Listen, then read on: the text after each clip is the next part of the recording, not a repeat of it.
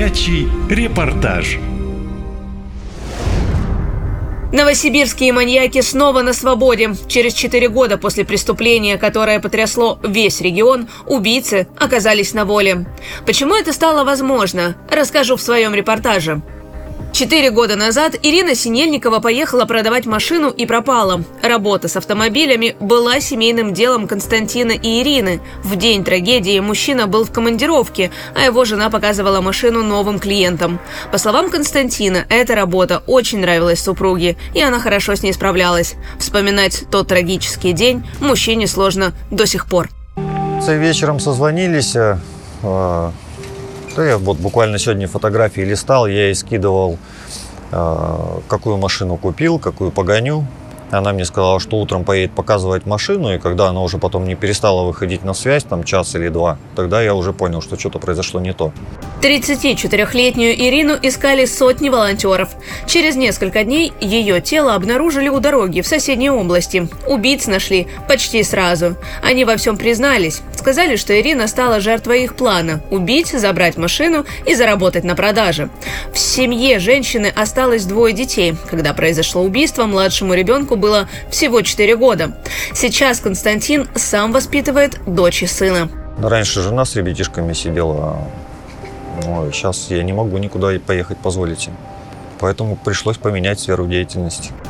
Станиславу Белоусову и Дмитрию Фурсову дали за убийство 39 лет на двоих. Но оба вышли через 4 года. Мужчины пошли в ЧВК «Вагнер», несколько месяцев отвоевали на фронте на Украине, были ранены и вернулись домой. Тут они получили помилование и теперь живут свободно. Муж убитой Ирины, Константин Синельников, в шоке. Говорит, убийцы получили не только помилование, но и немалые деньги за ранение. Ну, вообще, да, я слышал, что Вагнер ездит по, по, по колониям, да, по тюрьмам. До этого я думал, что они побоятся, не пойдут, но потом, соответственно, узнал, что они вот уже даже сходили и получили даже ранение и выплату. Появление убийц в городе стало шоком для семьи Ирины. Родственники пытались узнать, как преступники оказались на свободе. Но в органах им ответили, что все законно, потому что идет СВО. Все родственники в шоке. Как вот так вот можно? Как вот нам сейчас мы пойдем по улице, встретим их? Просто несправедливость. Почему люди мобилизованные там год, уже год прошел, а эти полгода, и все, их отпустили. Но мне сказали так, сейчас, так как сейчас СВО, все это законно. И как мы, как родственники, ничего не можем с этим сделать. Суд обязал виновных выплатить семье компенсацию по полтора миллиона каждый. Но денег так и нет. Убийц помиловали. Мать одного из преступников, Алла Белоусова, говорит, что сын свою вину искупил в зоне СВО. А вы что хотите услышать от меня? Ну, ради бога, пусть другие поедут повоюют, и все нормально будет.